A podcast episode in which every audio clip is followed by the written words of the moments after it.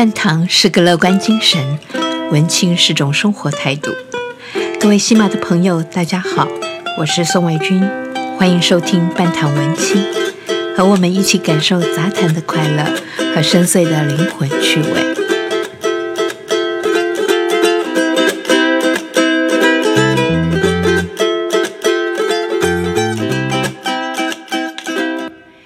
今天我们要聊的主题是理财大师。动画家不只是婚姻。在二零一七年 HBO 的纪录片《成为巴菲特》（Becoming Warren Buffett） 里面，当被问到人一生中最重要的决定是什么，这位投资界的骨灰级大神认为，和理财、投资或者职业生涯都无关。生命中最重要的决定就是和谁结婚。贝特去年在哥伦比亚大学和比尔盖茨对话时也谈到这个话题。他说：“你要和希望成为的那种人在一起，才会朝着那个方向前进。在这方面，我认为最重要的就是你的另一半。我们很容易从各种研究中找到支撑这个看法的报告。卡内基的梅隆大学心理学家也指出，有个支持自己的配偶。”更有机会成功。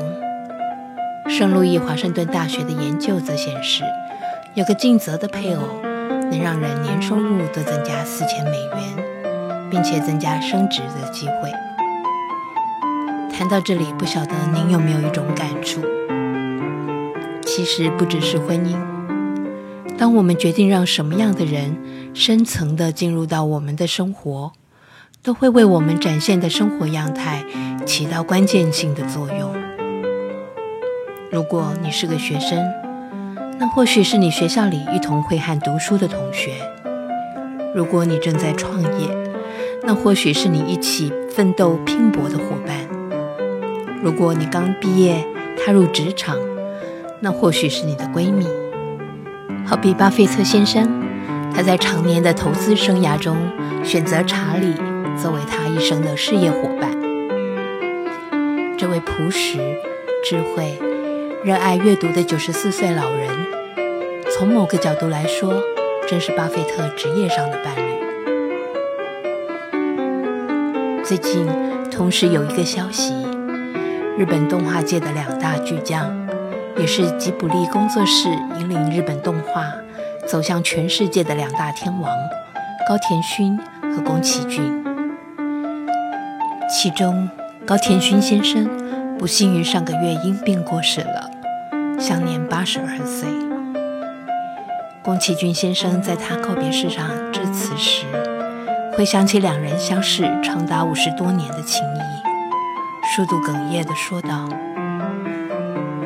我们尽全力活在那个时代，您那种对工作毫不屈服的态度是我们的典范，谢谢您。”是啊，在日本传统武士精神与高涨的民族意识下，要深刻、自省地完成一部反战思维的动画作品，有多么不容易呢？可是高田勋导演在《萤火虫之墓》这部电影中，平实地表达了自己的立场。他只是淡淡的，用一个个再真实不过的微小细节。却一层层铺排出重击人心的情绪绝了。我们忍不住要想象，当宫崎骏与高田勋在工作的日常，两相对望时，彼此打气，互相理解，偶尔互相吐槽。从他们眼里看到的对方，很公平的都老了，但是却还努力着。